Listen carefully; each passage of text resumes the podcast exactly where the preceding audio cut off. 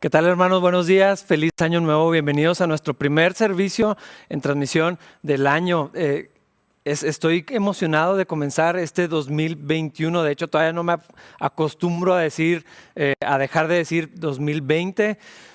Hermanos, les deseo lo mejor este año, pero más anhelo que Dios cumpla su voluntad en sus vidas, que perfeccione sus corazones, que los siga guiando y, lo siga haciendo con todos nosotros de manera... Eh, conjunta eh, para la gloria de Dios, que siga eh, acercándonos a la imagen de Cristo. Y precisamente en el texto en el que vamos a estar hoy, en el capítulo 6 de Romanos, continuamos hablando de, esto, ¿no? Estas verdades que Pablo ha venido presentando en cuanto a, Cristo en nuestras vidas. El argumento lo ha ido desarrollando de eh, la evidencia clara de que todos hemos pecado, la consecuencia del pecado. Aparece Jesucristo, salvos por la fe, justificados por la fe. Y luego en el capítulo 5, que fue el último que, estudiamos en este tema, Pablo nos hablaba acerca de estos dos hombres, de Adán y de, y de, Cristo, las diferencias abismales entre ellos, las similitudes entre ellos, como Adán era una imagen de Cristo y, todo esto que ya platicamos. Pero al, al final del capítulo 5, Pablo eh, dice este, en este versículo esta verdad tan grande que sabemos, mientras más pecaba la gente, más abundaba la gracia maravillosa de Dios. Y a partir de este versículo vamos a retomar porque el capítulo 6 nos abre, nos abre eh, eh, este tema en cuanto a si hay más pecado, hay más gracia y, suceden algunas cosas alrededor de todo esto. Nos va a hablar acerca de una verdad para los cristianos, únicamente para los cristianos, únicamente para el que pone su fe en Jesús, para los que están en Cristo, para los que han nacido de nuevo, los que el Espíritu de Dios está morando dentro de ellos, es que estamos muertos al pecado. Y, como se ve esto, las consecuencias de esto, ah, esto es importante porque eh, si no lo sabemos, es difícil que podamos vivir de acuerdo a esta increíble verdad que la palabra de Dios nos da, que la realidad de estar en Cristo nos trae esta nueva vida. Ya no estamos sujetos a la esclavitud del pecado y, esto es importante, pero bueno, ahorita vamos a, llegar a, esto. Eh, como les decía, regresando a donde decía, entre más, más pecado había, más abundaba la gracia de Dios. Y así abre el capítulo 6, versículo 1, que dice, ahora bien, deberíamos seguir pecando para que Dios nos muestre más y más su gracia maravillosa. Eh, es, está claro que esta es una pregunta retórica que tiene el propósito de hacernos pensar de afirmar eh, lo que ya sabemos. Está claro que no. Pablo está hablando de una práctica habitual de pecado. Es decir, ah, sabemos que los cristianos ah, ya no vivimos de acuerdo al, pecado, a la esclavitud del pecado, y la idea o, el hecho de estar continuamente en ciertos hábitos pecaminosos, vivir de cierta manera que es ofensiva para Dios. Eso es lo que está hablando en, esta, en este versículo. Ah, y hace una pregunta que casi podría parecernos obvia eh, la respuesta. Ah, ¿Por qué decidiríamos vivir practicando el, pecado? Uh, este es uno de, las, de, los temas que surgen cuando hablamos de la gracia. Pero bueno, ir un poquito para atrás había personas, ha habido personas a lo largo de la historia que enseñan de alguna manera, eh, llegaron a estas conclusiones que por supuesto son antibíblicas, que la idea de la salvación ah, se obtiene o se mantiene a través de un ciclo que, se, que se, sostiene de pecado, arrepentimiento eh, y perdón. Eh, entonces, había gente que enseñaba, no, es que pecamos, nos arrepentimos para que Dios nos vuelva a extender de su gracia y entonces completamos así el ciclo de, la salvación. Ah, ah, esto se enseñó, había gente que lo creía y probablemente hay personas que siguen creyendo que esto funciona así, que mi pecado exalta la gracia de Dios, por lo tanto casi estoy glorificando a Dios a través de, pecar, porque eso permite que la gracia de Dios se manifieste de una manera más grandiosa. Ah, no sé, yo, no conozco a nadie en persona que piense de esta manera, no he escuchado a alguien que enseñe esto. Eh, probablemente es una, postura muy radical, llegó a ser real, se llegó a, modelar, a enseñar. Yo no sé si eso existe en nuestros días. Ah, definitivamente no es así. Ah, pero cuando hablamos de la gracia, surge un, tema continuamente. Esto sí lo he visto. Como que dudamos si es correcto hablar de la gracia, si es seguro hablar de tanta gracia, ah, porque pensamos que la gente va a abusar de, la gracia. Ah, si la salvación de Dios, la aprobación de Dios, la justificación delante de Dios es únicamente en base a la fe, que sí lo es, y no en las obras, y no en lo que hago, no en mi desempeño, no en cómo vivo, entonces yo podría decir, eh, pues yo creo, tengo fe, y luego vivir de la manera que me dé la, gana. Ah, e, e, este tema genera continua tensión en el cristianismo y tenemos tan arraigado eh, esta teología de las obras, del desempeño, que es complicado hablar de la gracia. Casi no nos atrevemos a hablar de la gracia sin, tener que poner el argumento de, la ley y, poner barreras. Eh, eh, es un conflicto continuo para el cristiano. Esto surge desde, desde el corazón ah, y desde un punto de vista muy secular, muy, ah, muy no bíblico. La gracia es peligrosa, eh, hablando o, viéndolo desde esta manera. Lo he mencionado antes, eh, la gracia es, escandalosa, es uh, messy, ah, como desordenada, eh, como, como que no se ve bien. Y, el ejemplo claro lo vemos en la persona de Jesucristo. Cada vez que, que, lo encontramos viviendo lleno de gracia como, está, como, como era Él, ah, la gente lo acusaba, se veía mal, las cosas que hacía el Señor desafiaban eh, los pensamientos, las tradiciones, las cosas que la gente creía, desafiaba la justicia personal de, los fariseos y de muchas personas. Los mismos discípulos se escandalizaban. Si supiera quién es esta mujer, por qué va y toca a estas personas, por qué en el día de reposo, por qué no cumple con esto, es un bebedor, es un comedor, se la pasa con, los pecadores, es amigo de los perros personas y todas estas cosas. Ah, esa, es la gracia de Dios y, desde un punto de vista que no es compatible con, el Evangelio, pero que así de alguna manera se ha vuelto parte de la, mente colectiva cristiana. La gracia es peligrosa y por eso evitamos a veces hablar de esto. Tal vez ni siquiera lo entendemos completamente. Ah, entonces, lo, que sucede es que hablamos de la gracia haciendo énfasis en, en la ley. E, e, esto es lo que lo que hacemos. Ah, no vaya a ser que la gente abuse de la gracia, no vaya a ser que la gente se aproveche de esto. Ah, la Biblia es muy clara que no podemos engañar a Dios y Dios conoce nuestro corazón. Y, y, como que hablar de la sola gracia, de la salvación, la santificación, la vida en el reino de la gracia, como que esta perspectiva de, no, la gente tiene que sentir el, como eh, la amenaza continua de lo que Dios puede hacer, que sientan eh, que, Dios está cerca y viendo para, para que esto los empuje a, vivir eh, de una manera santa, porque hablar de la pura gracia no lo va a hacer.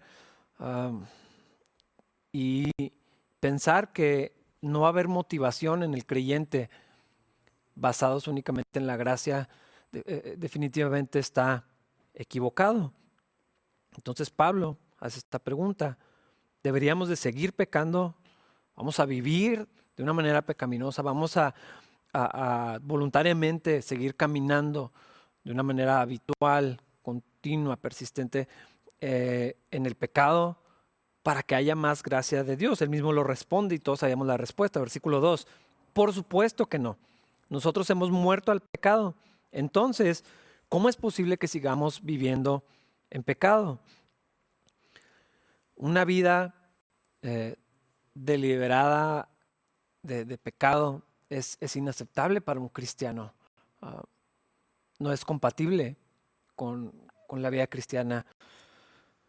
Porque estar en Cristo cambia nuestra relación con el pecado. Eh, cuando, cuando nacemos de nuevo, cuando ponemos nuestra fe en Cristo, cuando nos hemos arrepentido y hemos creído en Jesús y en su obra, nuestra relación con Dios cambia, pero también nuestra relación con el pecado se ve completamente afectada. Y lo que la Biblia enseña es que hemos muerto al pecado. Eh, ya ah, al haber muerto al pecado, eh, ya, no, ya no podemos vivir en él. Eh, esto es como la conclusión lógica. Si ya moría esto, ya no puedo, ya no puedo andar en esto. Ah, si ya moría algo, es, ilógico, no, no, no, tiene sentido persistir en, en esto. Dice la Biblia, antes estábamos muertos en nuestros pecados, pero ahora hemos muerto al pecado. Esto es lo que está diciendo. Entonces Pablo dice, no podemos persistir en el pecado porque ya morimos a él. Eh, no, corresponde. No, ¿cómo, podemos seguir viviendo de esta manera? Versículos 3 y 4. ¿O acaso olvidaron que cuando fuimos unidos a Cristo Jesús en el bautismo, nos unimos a Él en su muerte? Pues hemos muerto y fuimos sepultados con Cristo mediante el bautismo. Y tal como Cristo fue levantado de los muertos por el poder glorioso del Padre, ahora nosotros también podemos vivir una vida nueva. Aquí Pablo trae esta ilustración del bautismo, ah, que es un símbolo, es una ordenanza para los cristianos, pero también es, un símbolo ah, donde al ser sumergidos en el agua y los levantarnos de nuevo, ah, es una representación de ser muertos al pecado y, resucitados juntamente con Cristo, como, es como una afiliación, es una representación de, lo que sucede en nuestro corazón al estar unidos con, Cristo. Esto tiene que ser un concepto fundamental para cualquier cristiano. Ah, dicho de otra manera, todos los cristianos deberían de ser bautizados.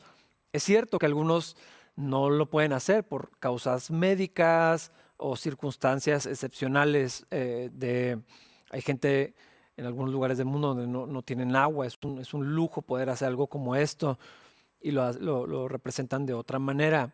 Ah, hay gente que no alcanza a ser bautizado y, pienso en el ladrón que estaba en la cruz, cuando el Señor le dijo, de cierto te digo que ahora mismo estarás conmigo en el paraíso, no tuvo tiempo de, de ser bautizado, obviamente, eh, pero aparte de estos casos eh, excepcionales, todos los cristianos deberíamos de bautizarnos.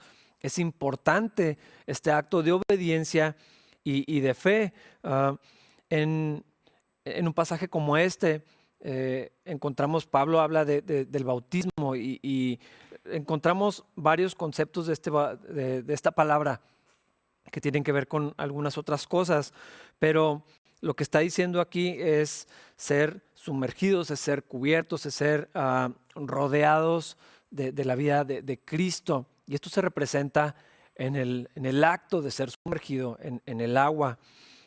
Ah, el bautismo no es un requisito para la salvación. El bautismo nos salva. Puedes bautizarte las veces que quieras y eso no va a cambiar absolutamente nada en tu corazón porque es agua nada más. No, es un acto mágico ni sobrenatural. Ah, eso debió haber sucedido en tu corazón. El, bautismo es, una representación de lo que ya debió haber pasado en, dentro de ti. Es una ilustración de una realidad espiritual donde por medio de la fe accedemos a la, gracia de Dios eh, y entonces encontramos la salvación y encontramos esta unión con Cristo y esta muerte al pecado. Eh, y entonces lo manifestamos de una manera pública en el acto del bautismo. Hermanos, quiero animarlos a que si Dios nos permite este año reunirnos y poder tener bautismos y no lo han hecho, lo hagan, lo hagan, pero ya no tienen nada que pensar, no tienen que esperarse a crecer espiritualmente o, a tomar alguna decisión. Eh, eso ya debió haber pasado si no si no te has bautizado porque no te sientes seguro de tu vida cristiana, el problema no es el bautismo. Eh, hay otras cosas que deberíamos platicar. Pero bueno, no quiero desviarme mucho de esto, nomás animarlos a que cuando, en cuanto tengan la oportunidad, si no lo han hecho todavía, se bauticen. Si alguien ha sido afiliado con Cristo, unido a Cristo, está muerto al pecado. Si alguien se bautiza sin haber puesto su fe en Jesucristo, sin, sin haber encontrado vida dentro de, de, de, pasar de muerte a vida, el bautismo no va a servir para nada. Pero ah, la mayoría de nosotros hemos sido bautizados porque sucedió algo eh, impresionante en nuestra vida. Pasamos de muerte a, vida. Y, y, aquí Pablo nos está trayendo esta, esta ilustración otra vez. Ah, en el bautismo se representa que estamos unidos a Cristo. Primeramente esto, ah, esta unión es como la de un injerto en un árbol. Yo no sé si alguna vez has visto esto. Yo me acuerdo hace mucho, lo vi. Ah, un vecino mío cortó un botón que estaba creciendo en, un, árbol ah, y luego puso otro similar de otro, de otro árbol, de otra, de otra fruta.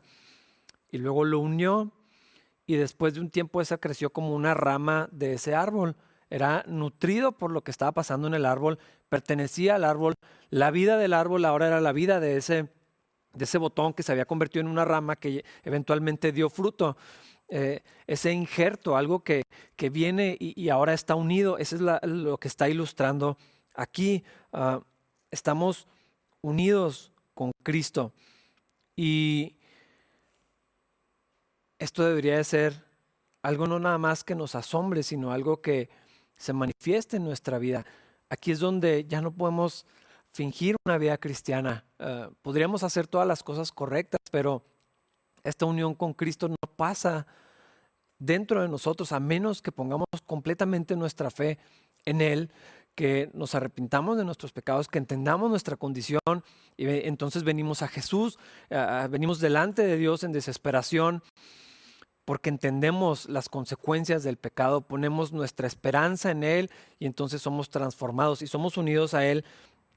Quiero leerlo otra vez. Ah, hemos muerto y fuimos sepultados con Cristo. Ah, el bautismo probablemente es la ilustración más lúgubre, pero no, lo usaríamos ah, porque no suena bonito, pero un bautismo es un funeral en un sentido. Estoy muerto a esta naturaleza de pecado, ya no, ya no soy esta persona, soy una nueva creación, soy resucitado juntamente con Jesús y así como Él fue levantado de los muertos, nosotros también podemos tener y vivir una vida nueva, que este es el, punto principal que está haciendo Pablo en esto. Si hemos muerto al pecado, tenemos otra vida y entonces podemos andar en esa vida nueva que tenemos en Cristo Jesús. Eh, no puedes morir y ser levantado y que tu vida se siga viendo exactamente igual. Esto es parte de la respuesta de decir, vamos a perseverar en el pecado, vamos a vivir de esta manera. Es imposible, no se puede. Eh, no puedes decir, pasé de muerte a vida y, que tu vida se vea como antes. Esto no, no, tiene ningún sentido. Ah, el creyente tiene una, una transformación muy real que no viene de, de cambiar y modificar nuestros hábitos y costumbres.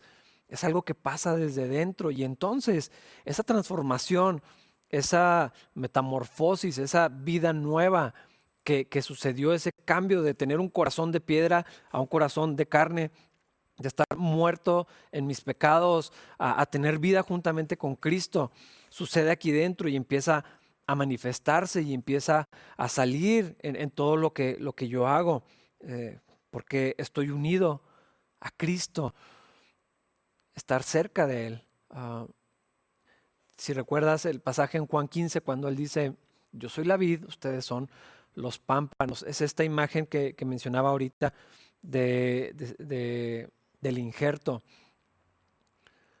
Ahora pertenecemos a Cristo, estamos unidos a Él, su vida está en mí.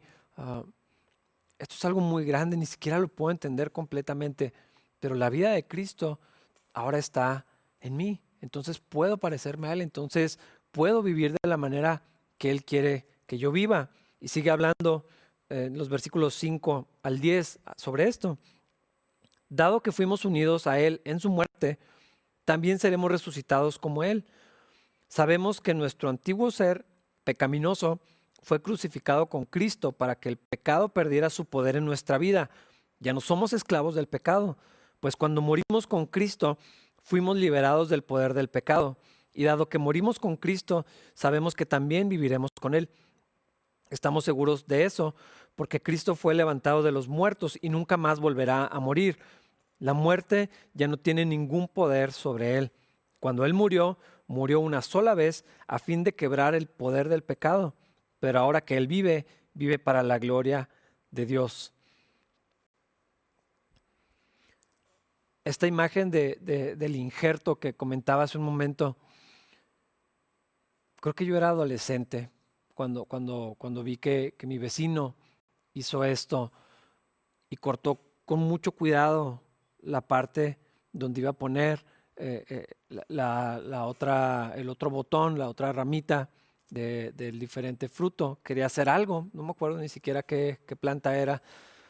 Lo puso con cuidado, se aseguró que estuviera unido y entre más crecía, más unido estaba al árbol. Llegó un momento donde no podías hacer una distinción, eh, ya, ya no había algo que lo separara. Y fue muy extraño para mí, porque yo ni siquiera sabía que esto existía hasta que lo vi en esa ocasión.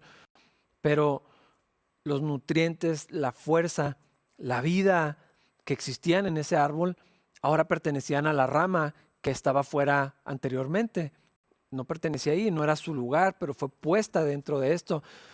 Esto es una realidad para los cristianos que celebramos, que nos provoca gratitud y adoración a nuestro Dios, porque eso es lo que venía platicando Pablo anteriormente en la carta. Nosotros estábamos lejos de Dios, lejos de la gloria de Dios, no podíamos alcanzar una relación con Dios porque en nuestro estado de pecado, de, de muerte, de condenación, era imposible que tuviéramos una relación con un Dios santo, justo, perfecto. ¿Cómo podía Dios mantener su santidad, su rectitud su justicia, la verdad que hay en Él, la luz que hay en Él, cuando nosotros estamos en tinieblas. No puede haber comunión entre la, luz y las tinieblas. Tenía que haber algún mediador, tenía que suceder algo. Yo estaba fuera, ajeno es la palabra que utiliza eh, la, Biblia. Y entonces soy puesto dentro de esto y empieza a correr dentro de mí una vida nueva, que es lo que sucede al estar unido con, con Cristo Jesús. Eso es lo que está diciendo eh, eh, en esa ilustración de, la vid y los pámpanos, y es lo que está explicando Pablo aquí. Eh, esta unión con Jesús es en su muerte y en su resurrección. No es únicamente el perdón de mis pecados, es más grande, es más complejo, es más increíble que eso. La vida de Cristo está en mí y Dios tiene esta experiencia, estas dos experiencias para nosotros en Cristo Jesús. Ser unidos en la muerte y en la resurrección, que, es algo un poco complejo de, entender, pero Pablo lo, había mencionado en otra de sus cartas, en, la carta a los Filipenses, capítulo 3, versículos 10 y 11. Pablo dice, quiero conocer a Cristo y experimentar el gran poder que lo levantó de los muertos. Quiero sufrir con Él y participar de su muerte para poder experimentar de una u otra manera la resurrección de los muertos. Al estar en Cristo, estoy muerto al pecado. Es lo que, lo que acabamos de leer. El pecado, el poder del pecado ya fue quebrado. Ah, por eso es tan importante entender la condición en la que estábamos anteriormente. El yugo.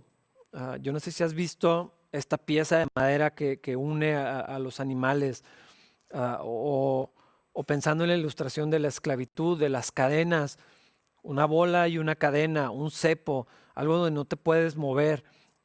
Estás atado a eso, estás, ah, no, tienes libertad, no tienes movilidad, no puedes hacer más que lo que ese cepo o esa cadena te permite hacer.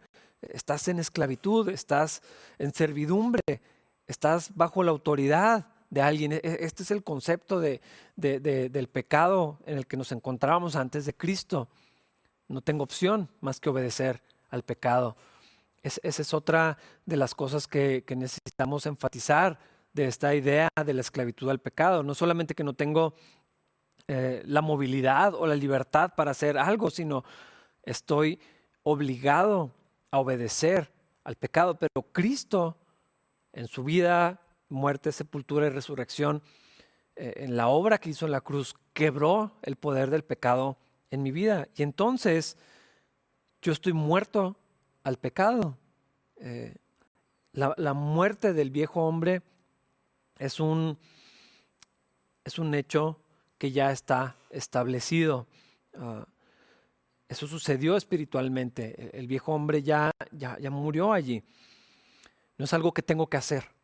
No es algo que tiene que suceder una vez que estoy en Cristo. Ah, para todos los que no han puesto su fe en Él, definitivamente es un evento que, anhelamos que pase, que Dios quiere hacer. Ah, el viejo hombre tiene el patrón de Adán, viene bajo el reino de Adán, en la esclavitud que Adán eh, y su pecado y el juicio de Dios trajo ah, cuando, una vez que esto sucedió, eh, cuando, cuando pecaron contra Dios el viejo hombre no puede obedecer a Dios, no puede vivir para Dios, no puede tener comunión con Dios. Pero estando en Cristo, el viejo hombre ya, ya fue crucificado. Ah, cuando pensamos en el sistema de la ley, ah, todos los mandamientos, muchísimos que nos revelan el carácter de Dios, el estándar de Dios, la voluntad de Dios, la ley no tiene la capacidad de lidiar con el viejo hombre.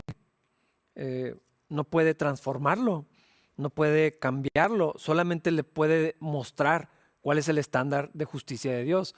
Eso es lo que hace la ley. La ley no me transforma, la ley no, no cambia mi corazón y no cambia mi condición, la ley no puede traer vida al que está muerto.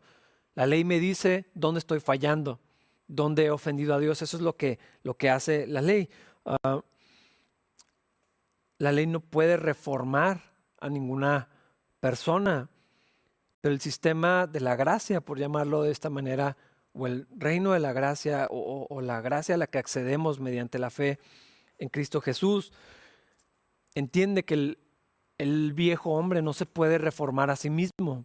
Yo no puedo cambiar, aunque tenga fuerza de voluntad, aunque tenga deseos eh, o intenciones, yo, no, yo, no, yo, no, soy capaz de traer vida a mí mismo. Y la Biblia dice que no hay quien busque a Dios, entonces no, hay esperanza. Dentro de la gracia, o la gracia, por así llamarlo, entiende que el hombre viejo no se puede transformar a, sí mismo, tiene que morir, tiene que ser crucificado. Y para el creyente, para el que está en Cristo Jesús, para el que ha nacido de nuevo, el viejo hombre ya murió con Cristo en la cruz. Es lo que está diciendo aquí. Ah, eso es algo que Dios tenía que hacer. Es algo que yo no puedo hacer. Eso es algo que solamente Dios tenía la capacidad. Crucificar al viejo hombre para que entonces yo pueda encontrar la vida en el nuevo, en el nuevo hombre que es hecho a la imagen de Dios. Ah, y, lo que, y Dios hace esta transformación cuando creemos en Jesús.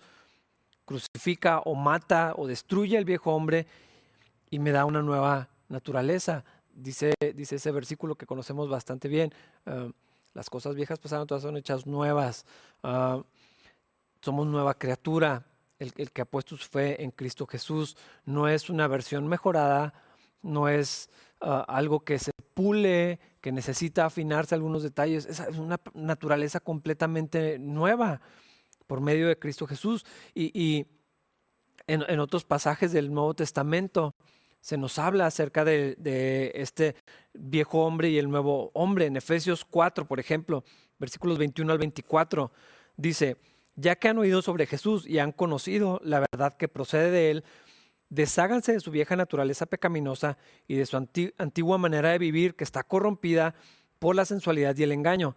En cambio, dejen que el Espíritu les renueve los pensamientos y las actitudes. Pónganse la nueva naturaleza creada para ser a la semejanza de Dios, quien es verdaderamente justo y santo.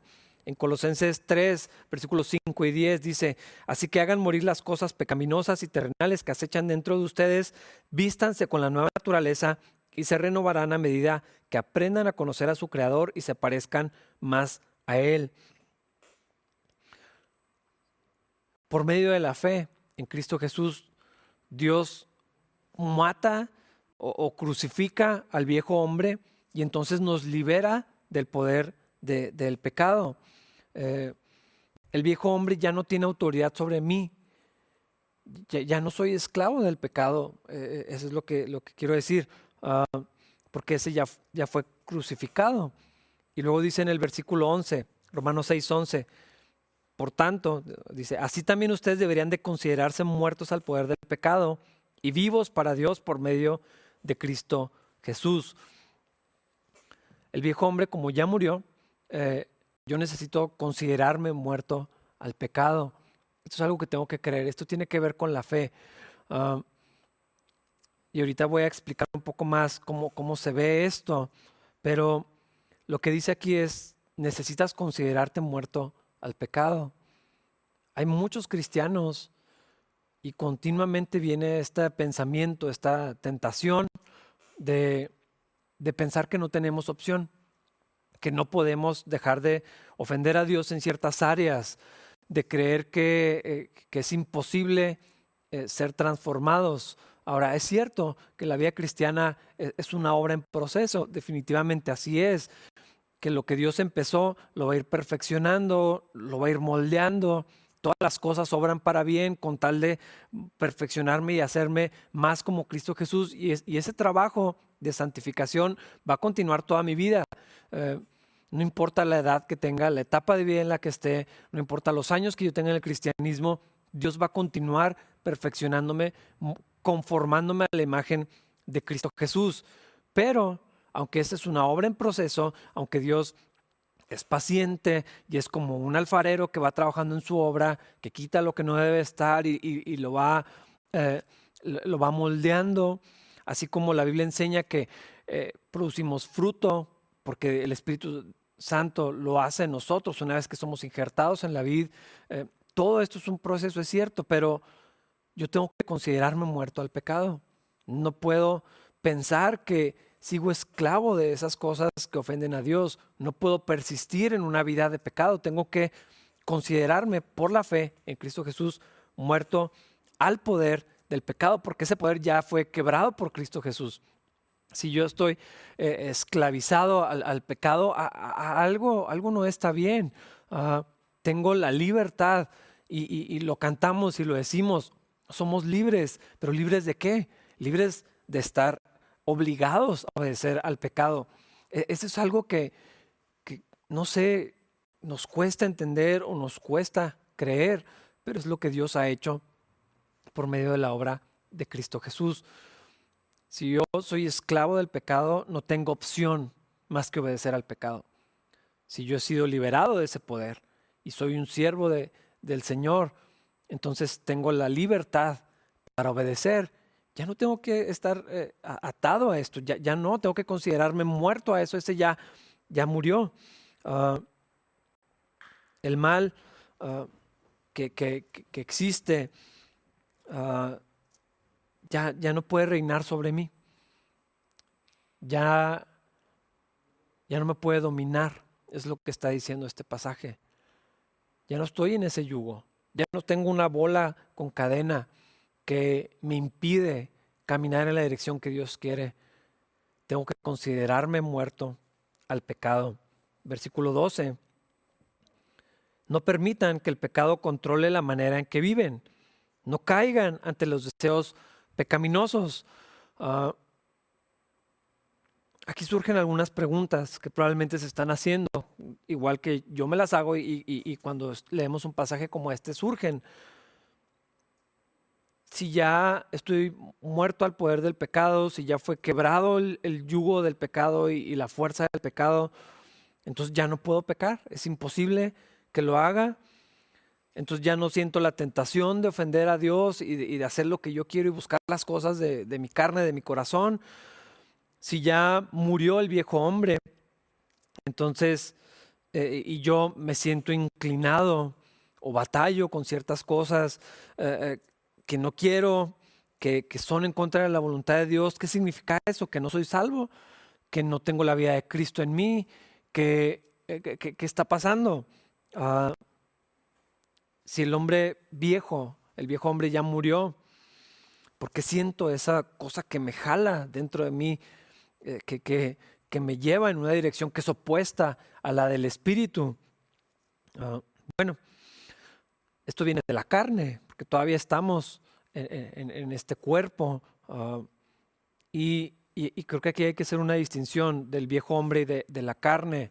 Eh, no son exactamente lo, mismo. Es un poco complicado de, explicar o de describir.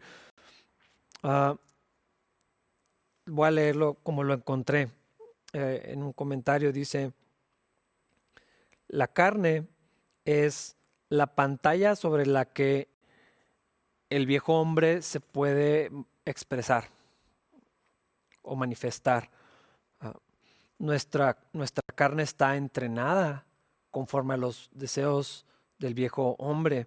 Eh, hay pasiones, hay deseos, ah, y estas cosas suceden en mi mente, en mi voluntad, en mis emociones, estas cosas que son pecaminosas, que, tienen la, imagen del viejo hombre, que son opuestas a la voluntad de Dios. La carne quiere vivir eh, esas cosas eh, del, viejo hombre y la carne es débil. El Señor eh, se lo dijo a, los discípulos, la carne es débil, a lo mejor el espíritu está dispuesto, pero la carne hay, hay un problema allí. Y, un pastor explicaba que la carne ha sido entrenada de acuerdo al pecado en, tres fuentes distintas. Primeramente, el viejo hombre, antes de ser crucificado con Cristo, eh, la carne fue entrenada y dejó una, una, huella, eh, el viejo hombre dejó una huella en nuestra carne que continuamente quiere, quiere volver a, salir. Segundo, el sistema del mundo el mundo se mueve en una dirección que no es la que Dios quiere, es opuesta, es, está manipulada por el príncipe de la potestad del aire, está influida, es, contraria a lo que Dios quiere. Tú puedes ver la cultura, la sociedad se mueve de una manera que, Dios no quiere. Entonces esto tiene una influencia en nuestra carne. Y por último, el, enemigo, eh, que, también está allí, está influenciando, está ah, intentando que obremos y que vivamos de una manera contraria a la que Dios quiere. Pero el viejo hombre ya fue crucificado. La carne es la que está ahí y, quiere salir y quiere vivir y, lucha contra los deseos de, del Espíritu. Lo que Dios nos llama a hacer es ah, a considerarnos muertos al pecado y activamente todos los días y a cada momento y si, vemos nuestra vida con honestidad y, reconocemos nuestras debilidades, que no somos tan fuertes como pensamos, que no somos ah, tan hábiles como creemos, ah, que tenemos necesidad de Dios, probablemente mucho más grande de la que somos capaces de, entender, ah, Dios nos manda a que crucifiquemos la carne donde pertenece, con el viejo hombre que ya murió, que ya fue crucificado con Cristo Jesús. Pero si permitimos que la, carne que continuamente, que está influenciada por los hábitos del viejo hombre, ah, por el mundo, por el enemigo, eh, si permitimos que la carne eh, continúe obrando y, no es sometida y no, y no estamos en comunión con Dios y, y no ponemos nuestra fe en Dios y seguimos creyendo que ese poder del pecado eh, me domina y, no, y no nos consideramos muertos al pecado, entonces va, a tener una influencia en mi vida y entonces voy a terminar haciendo lo que, lo que no quiero hacer. Ah, lo que tenemos que hacer es vivir de acuerdo a la nueva naturaleza, eh, que el nuevo hombre que es hecho, o la nueva vida que tengo, que es hecha a imagen de Dios, eh, cambie mi manera de pensar, mi manera de vivir, mis emociones deben de ser afectadas por lo que la palabra de Dios dice, por la voluntad de Dios, por mi comunión con Dios, al permanecer cerca de Cristo. la vida de Cristo que ya está en mí eh, va a ir transformando todo. Ah, más adelante lo vamos a leer. Necesitamos ser renovados en nuestra manera de pensar. Nuestras emociones tienen que ser transformadas por el Espíritu Santo. No tengo que ir a lidiar yo con mis emociones para luego venir y poder estar en una mejor relación con Dios. Es al revés. Dios va a transformar todas las áreas de, mi vida. Ah, pero esto solamente lo puede hacer un cristiano. Eh, alguien que ha sido crucificado juntamente con Cristo. Yo no puedo esperar que alguien que no tiene el Espíritu Santo eh, viva de acuerdo al nuevo hombre. Aquí dice, no permitan que el pecado controle la manera en que viven, no caigan ante los deseos pecaminosos. Eso es algo que solamente un creyente, por el poder del Espíritu Santo, puede hacer. Esto, esto no, yo no lo puedo esperar de, las personas que, que no conocen a, Cristo. Solamente los cristianos ah, podemos ser libres para andar en la voluntad de Dios, para, ah, para, para, caminar lejos de lo que el pecado y el viejo hombre me dicen que tengo que hacer para someter a, mi carne. Eh, por el poder del Espíritu Santo, solamente un cristiano puede hacer esto. Yo no puedo poner ese estándar bíblico y moral en, las personas. No, tiene sentido. Ah, aunque las cosas que vemos en las noticias son muy tristes, y son ofensivas para Dios y son ajenas a la vida cristiana y a los principios bíblicos, yo no puedo esperar que la gente camine de, la manera que Dios quiere, porque es imposible que lo hagan, porque son esclavos al pecado, porque están eh, eh, todavía en el viejo hombre y no han sido transformados. Pero los cristianos sí podemos, porque el viejo hombre ya está crucificado, ya, ya, murió. Ah, un, pastor eh, platicaba esta historia de una mujer ah, del sur eh, de Estados Unidos. Al terminar la guerra civil, ella había sido esclava ah, y, de pronto alguien le da la noticia, es que ya eres libre. Y ella dice, pero es, que yo no sé, mi, amo dice que no puedo irme, que todavía soy esclava, entonces no, entiendo lo, que me están diciendo. Y le, insistían, eh, es que tú ya eres libre, ya, te puedes ir, ya no tienes que seguir sujeta a esta persona. Eh, ya se acabó la esclavitud, no te tienes que quedar. Pero ella se sentía confundida ah, con, su estatus. Entonces, si soy libre, o, sea, ¿me puedo ir o no me puedo ir? Y, creo que este es el estado de muchos, muchos cristianos ah, eh, ahorita en la actualidad. No entienden si son libres o no. No entienden si pueden vivir la vida que Dios quiere o no creen que todavía están sujetos, porque el viejo hombre, así como, como ese dueño de esclavos, le decía, no, tú estás aquí y me perteneces, tú eres mío y vas a hacer lo que yo te diga y no te puedes ir, no tienes permiso, no importa lo que digan los demás, no tienen el derecho. El, viejo hombre todavía eh, les está diciendo eso y, muchos cristianos no creen, no saben que ya fueron hechos libres y viven en esclavitud y viven sujetos al pecado cuando la puerta ya está abierta. Lo único que tienen que hacer es salir y, caminar y vivir en esta vida que Dios tiene, que nos ha dado con Cristo, porque el viejo hombre ya fue crucificado, ya no es nuestro dueño el pecado, ya no estamos esclavizados con él. Entonces, ¿cómo le hago? Versículos 12 al 14, no permitan que el pecado controle la manera en que viven, no caigan ante los deseos pecaminosos, no dejen que ninguna parte de su cuerpo se convierta en un instrumento del mal para servir al pecado. En cambio, entréguense completamente a Dios, porque antes estaban muertos, pero ahora tienen una vida nueva. Así que usen todo su cuerpo como un instrumento para hacer lo que es correcto para la gloria de Dios. El pecado ya no es más su amo, porque ustedes ya no viven bajo las exigencias de la ley, en cambio viven en la libertad de la gracia de Dios. Estamos como esa mujer que platicaba aquel pastor. Ah, yo no sé eh, si, puedo vivir o no puedo ser, si soy libre o no soy libre. Eh, mi corazón me dice unas cosas, mis pensamientos, mis, emociones se mueven en una dirección.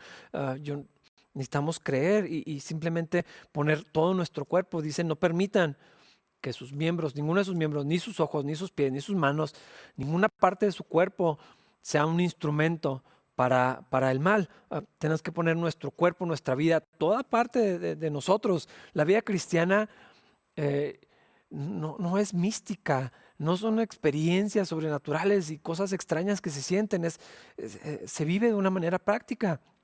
Tu cuerpo, tus manos, tus ojos, lo que haces, lo que ves, lo que escuchas, lo que dejas entrar a tu vida, a dónde vas, qué haces con tus manos, dónde te permites estar, qué te permites hacer. Eh, si estás en Cristo, tienes la libertad para no estar sujeto a esas cosas, para poner todo tu cuerpo al servicio del Señor.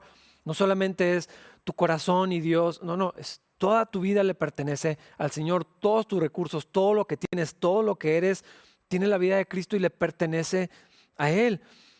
El pecado ya no es tu amo, no tienes que hacer lo que ofende a, Dios.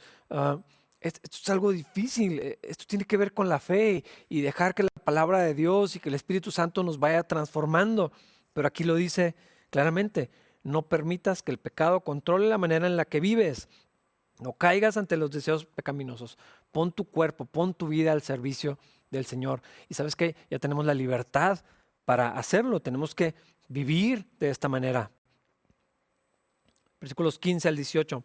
Ahora bien, ¿eso significa que podemos seguir pecando porque la gracia de Dios nos ha liberado de la ley? Claro que no. ¿No se dan cuenta de que uno se convierte en esclavo de todo lo que decide obedecer? Uno puede ser esclavo del pecado, lo cual lleva a la muerte, o puede decidir obedecer a Dios, lo cual lleva a una vida recta. Antes ustedes eran esclavos del pecado, pero gracias a Dios ahora obedecen de todo corazón la enseñanza que les hemos dado. Ahora son libres de la esclavitud del pecado y se han hecho esclavos de la vida recta. Usa la ilustración de la esclavitud para ayudarlos a entender todo esto, porque la naturaleza humana de ustedes es débil.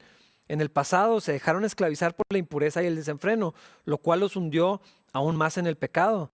Ahora deben entregarse como esclavos a la vida recta para llegar a ser santos. Nadie es soberano y nadie es independiente. Hablando de los humanos, ah, creemos que lo somos. Se nos vende la idea de ser libres, de hacer lo que quieras, de construir tu propia vida. Tienes que servir a alguien. Eh, así estamos hechos. No hay opción. O sirves al pecado o sirves al Señor. O estás sujeto al yugo de la esclavitud o estás eh, en la gracia sujeto voluntariamente para servir al Señor. Y lo que la Biblia nos enseña ah, es que no hay tentación de la que no podamos escapar. Lo hemos llegado a convertir en algo en donde decimos, Dios no le da pruebas a alguien que no pueda resistir. Eso no es bíblico. De hecho, Dios nos da bastantes más de lo que podemos soportar como pruebas, como dificultades. ¿Para qué? Para que dependamos de Él y lo tengamos que buscar a Él. 2020 eh, nos enseñó eso. Tenía que haberlo hecho. Espero que aprendamos esa lección. Pero cuando se refiere de tentaciones y de pecado, Dios es fiel, dice la palabra, que no nos dejará ser tentados más allá de lo que podamos resistir. Y juntamente en la tentación está la salida, que es lo que nos está diciendo este pasaje. Yo puedo, si estoy en Cristo, puedo decidir obedecer a Dios o puedo obedecer a mi carne, seguir los deseos del viejo hombre y sujetarme a la esclavitud del pecado. Pero tengo que servir a alguien y nadie puede servir a dos señores. Servimos al, al pecado y ofendemos al Señor o vivimos para la gloria de Dios y lo obedecemos. Sí podemos obedecer a Dios, sí tenemos la libertad para hacerlo, es lo que nos está diciendo este pasaje. Ya, o sea, eso ya se murió. Ahora puedes obedecer lo que Dios quiere. Sí lo podemos hacer porque la vida de Cristo está en nosotros. Y luego termina este argumento Pablo diciendo, versículos 20 en adelante, cuando eran esclavos del pecado, estaban libres de la obligación de hacer lo correcto. ¿Y cuál fue la consecuencia?